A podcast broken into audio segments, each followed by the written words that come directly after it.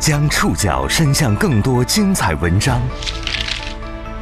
把小空间阅读变成大空间分享。宋宇选读，讲述现实世界里的真实故事，把小空间阅读变成大空间分享。欢迎各位收听今天的宋宇选读。今天为大家选读的文章综合了《维斯塔看天下》、上游新闻、红星新闻、光明网的内容。在前一期节目当中，我们认识了一位不敢减肥的超重美食博主。今天这期呢，我们则要来聊一聊最近引发一时热议的二十岁女大学生猝死减肥训练营事件。最近一段时间，黑龙江二十岁女大学生猝死减肥训练营事件，揭开了庞大减肥市场背后隐患的冰山一角。几乎每一个天天喊着减肥却瘦不下来的人，大概都希望能有人寸步不离地监督自己。而如今，在全国各地遍地开花的减肥训练营，做的就是这门监督生意。但当减肥变成生意，问题也跟着出现了。各色减肥训练营内有哪些意想不到的陷阱和隐患？我们到底该怎样减肥？宋宇选读，今天和您一起了解。减肥训练营里的猝死悲剧发生后，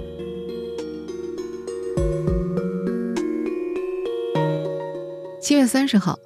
在参加减肥训练营的第十五天，二十岁的女大学生张美惠突然离开了人世。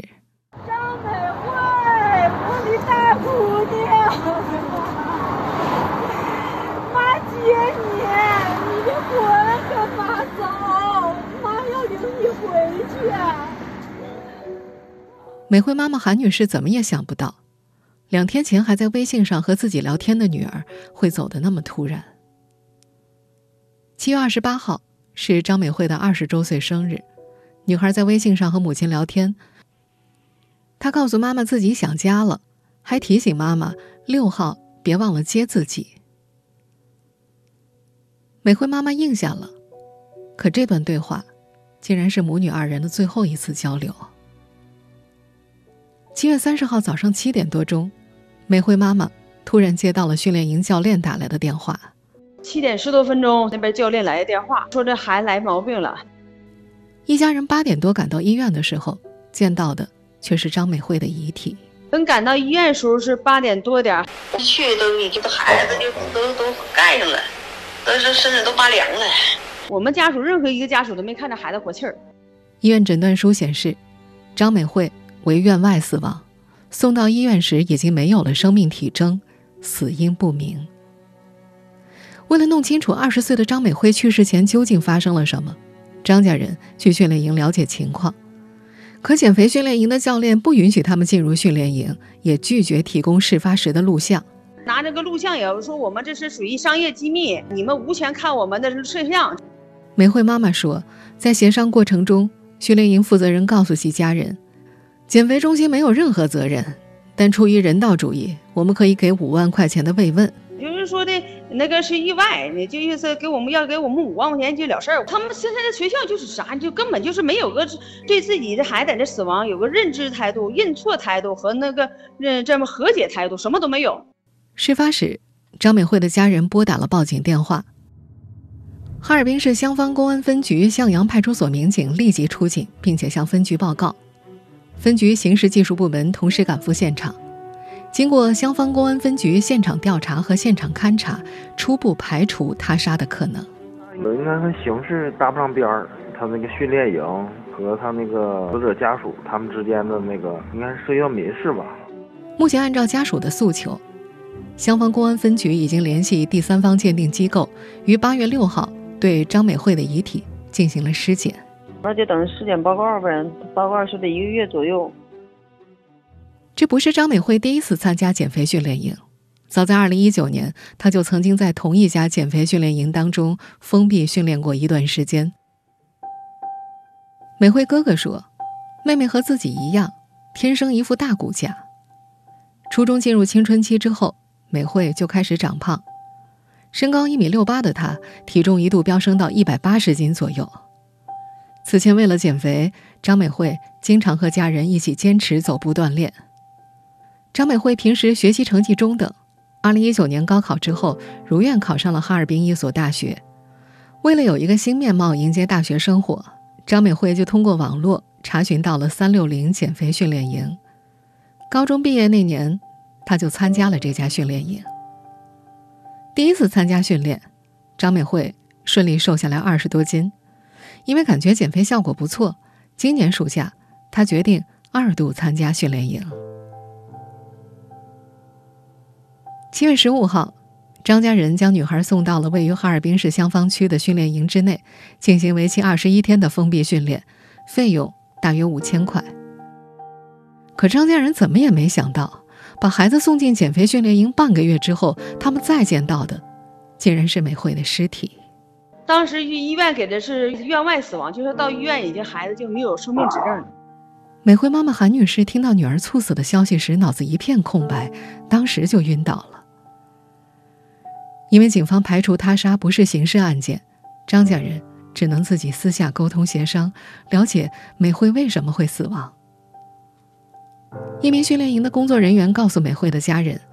张美惠是七月三十号早晨在寝室内突然开始抽搐，室友马上告知工作人员。孩子六点六点多钟起来洗漱，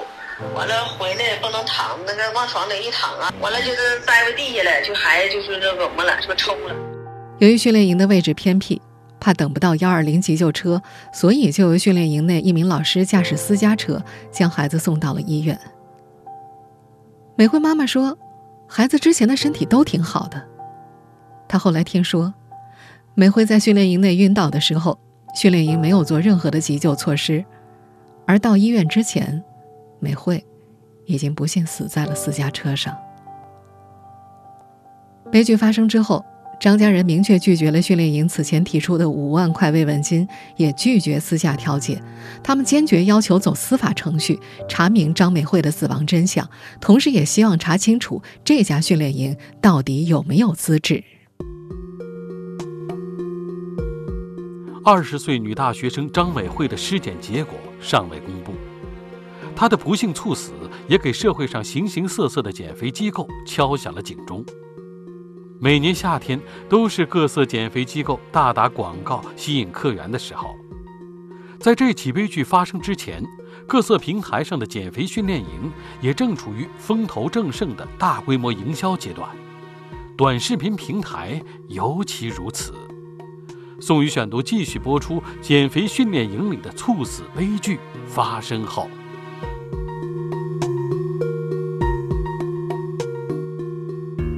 减肥训练营是近两年兴起的一种封闭式运动减肥机构。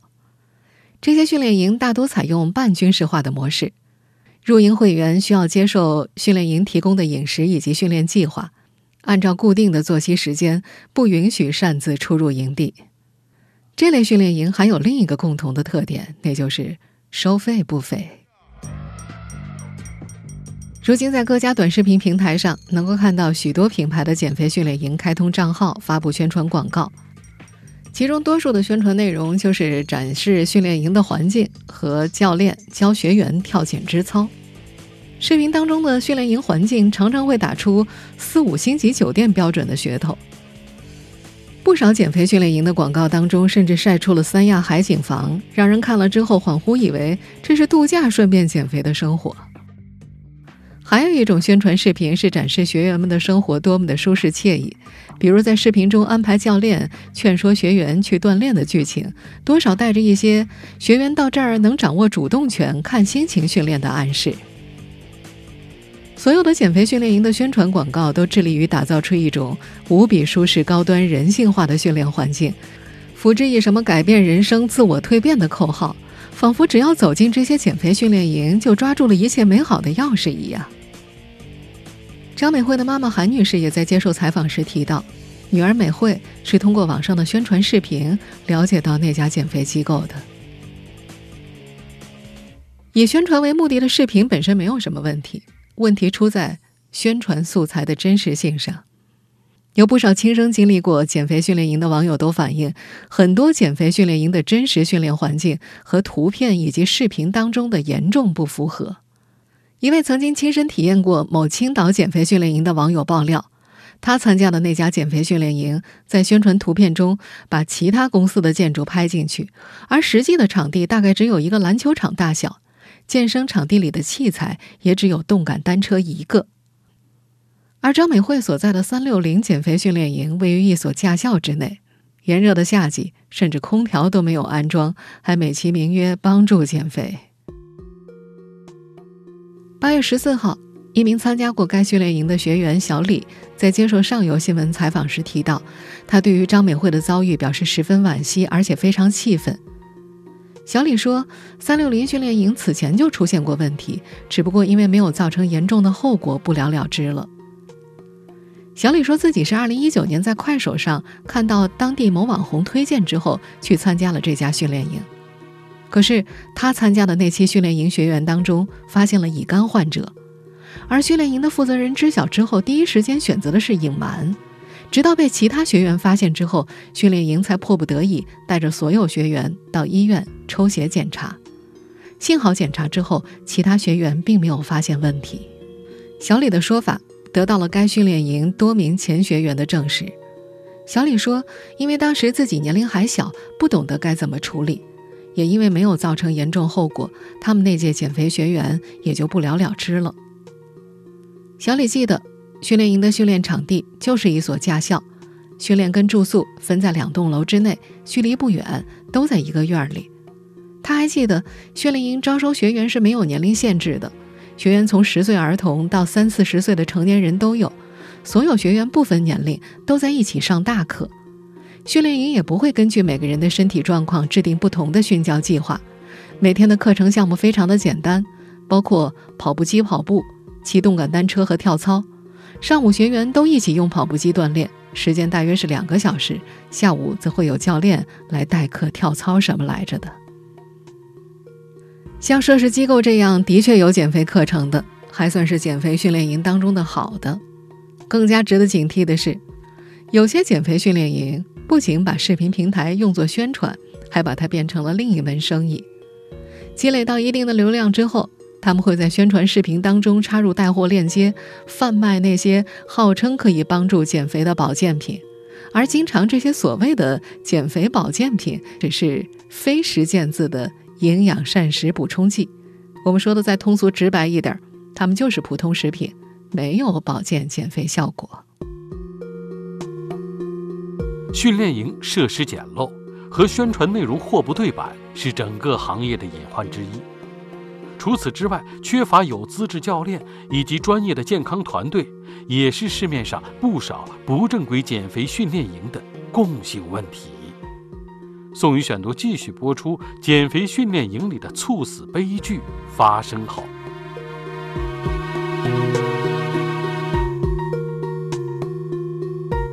目前市场上的减肥训练营的教练更加可以用“良莠不齐”来形容。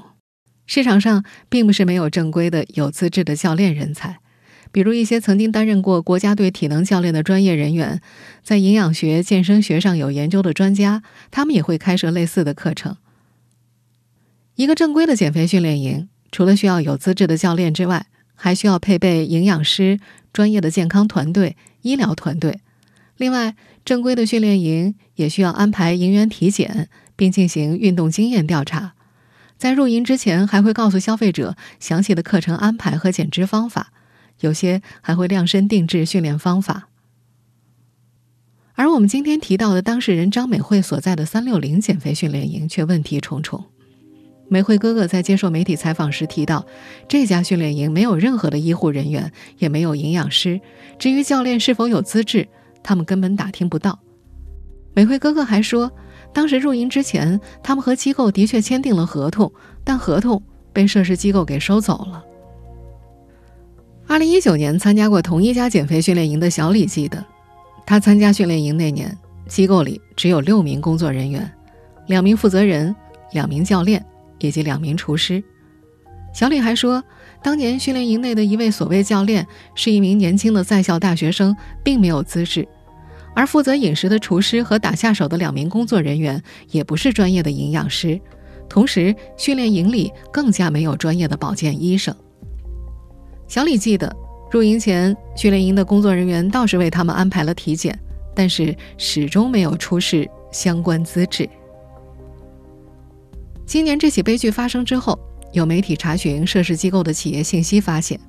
三六零减肥训练营工商登记名为黑龙江三鹿零运动健身有限公司，经营范围是室内休闲健身服务、户外体能拓展、娱乐性军事训练场地服务。并没有发现包括瘦身、减肥之类的字眼。从八月三号开始，张美惠猝死事件在黑龙江当地引发小范围关注之后，涉事减肥训练营在某短视频平台上的视频内容就迅速被清空了。涉事机构的全体教练也通通关闭了个人账号的浏览权限。而在此之前，这家机构有几位教练已经成了当地的网红教练了，在社交账号上。有上百万粉丝。张美惠的哥哥在接受媒体采访时也提到，妹妹出事之后，训练营就迅速搬离了原来的场地。张家人不清楚这家机构的新地址在哪儿。出事之后，他们一家人就被踢出了微信群，训练营的人也不露面了。这家风波中的机构，并不是市场上唯一一个资质不达标的减肥机构。事件引发热议之后，有此前体验过其他品牌训练营的网友在网上吐槽：他参加的那个减肥训练营啊，一个班大约有五十个人，教练全程基本只在旁边看着，并没有起到任何指导作用，甚至教练的健身经验还不如其他学员的丰富专业呢。机构资质存疑，饮食和运动安排简单粗暴。都是不正规训练营可能带来的致命问题，但也许会有参加过减肥训练营的人说，有些训练营确实在短时间内帮助肥胖者减重了呀。这种短时间内速成式减肥可行吗？我们到底应该怎样减肥？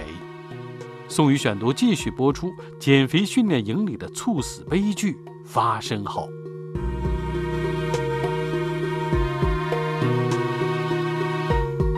在许多减肥训练营的宣传素材当中，都会着重强调保证减重多少多少斤。这次涉事的三六零减肥训练营的宣传也不例外。那么，这些减肥训练营们是怎么实现这个保证数字的呢？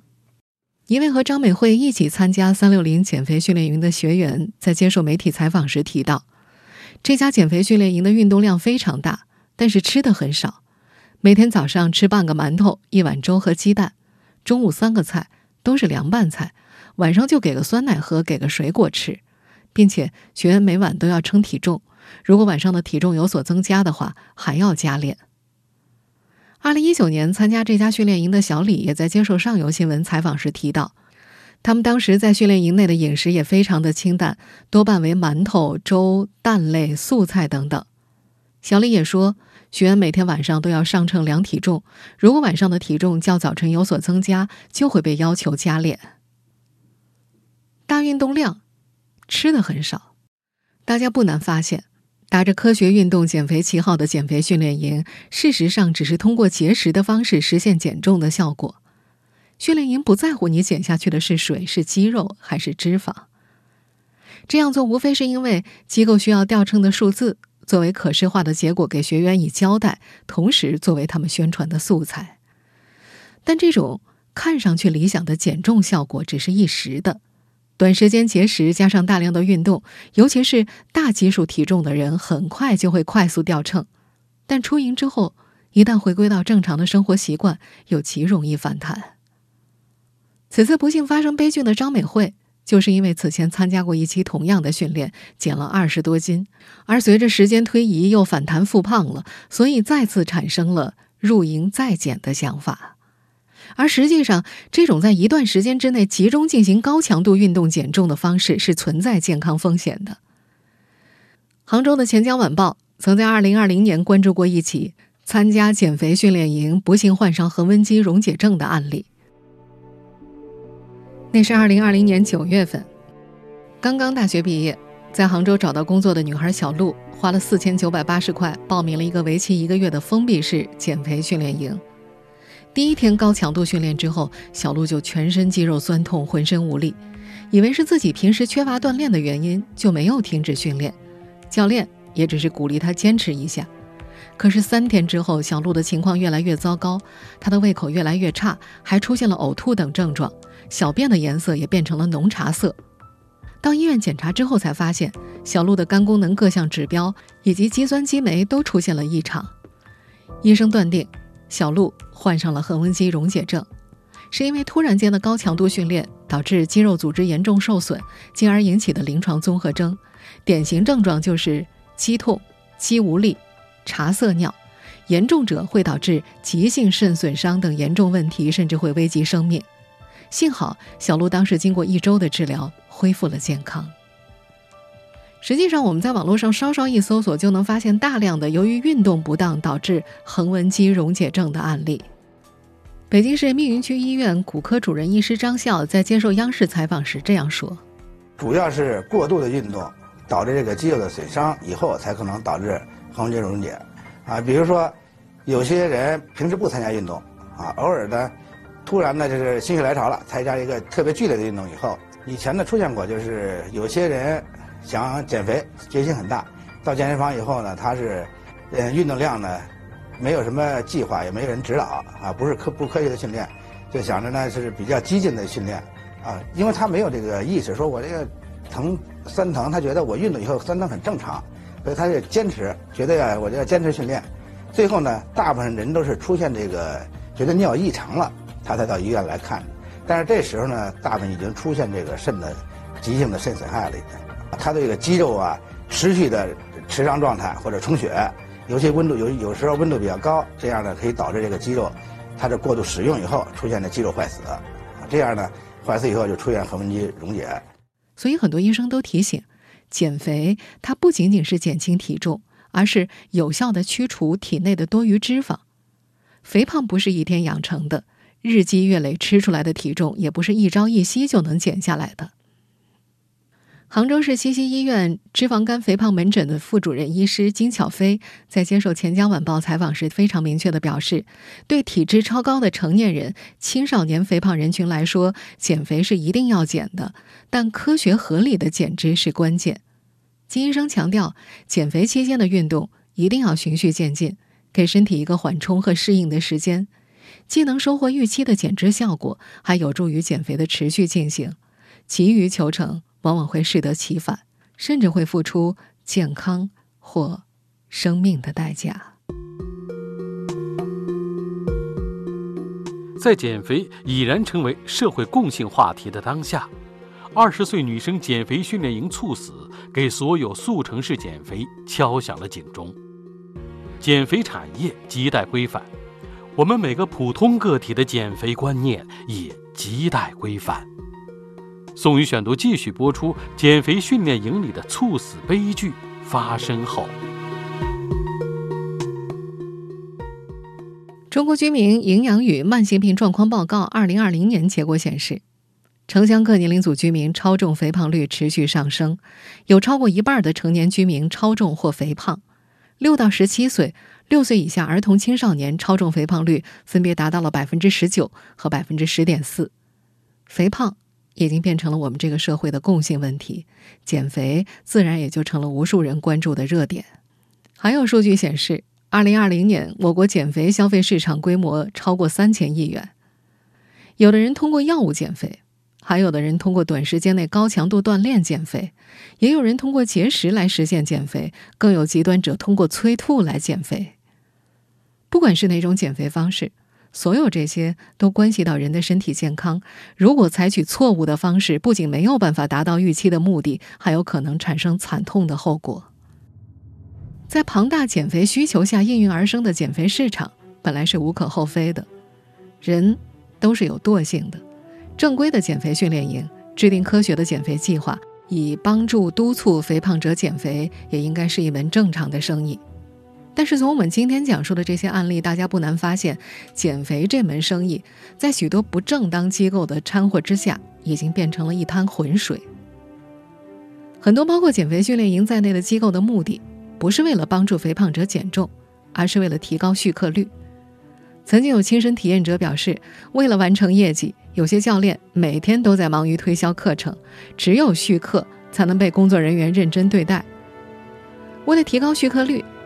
这些减肥训练营甚至会在宣传的时候用制造焦虑或者身材羞辱的方式。比方说，此次导致二十岁女孩张美惠不幸身亡的机构，就曾在一则宣传视频当中宣称：“社会能够接受你的丑，不能接受你的胖。”也因为很多机构靠卖减肥课程盈利，很多时候入营之后的训练本身反而成了被轻视的环节。如此一来，恶性循环也就进一步加剧了。减肥训练营作为多起悲剧的发生场所，其中包藏的祸端早就该被重视了。这个依托庞大需求诞生的产业，急需一次强体和排毒，整顿不规范的减肥机构，确立科学的行业标准和准入机制，从而把减肥市场拉回到有序竞争的轨道之内。而作为一个普通个体，尤其是很多正在减肥路上的普通人，我们必须要意识到，我们每个人的体质是不同的，体重超标的原因也不同，减肥的方法当然也是因人而异。只有在科学方法的指导之下，树立正确的观念，循序渐进，制定适合自己的阶段性目标，减肥才能达到理想的目的。短时间之内减去大量的体重，只会给自己带来健康隐患。总而言之，不论胖瘦，健康才是最重要的。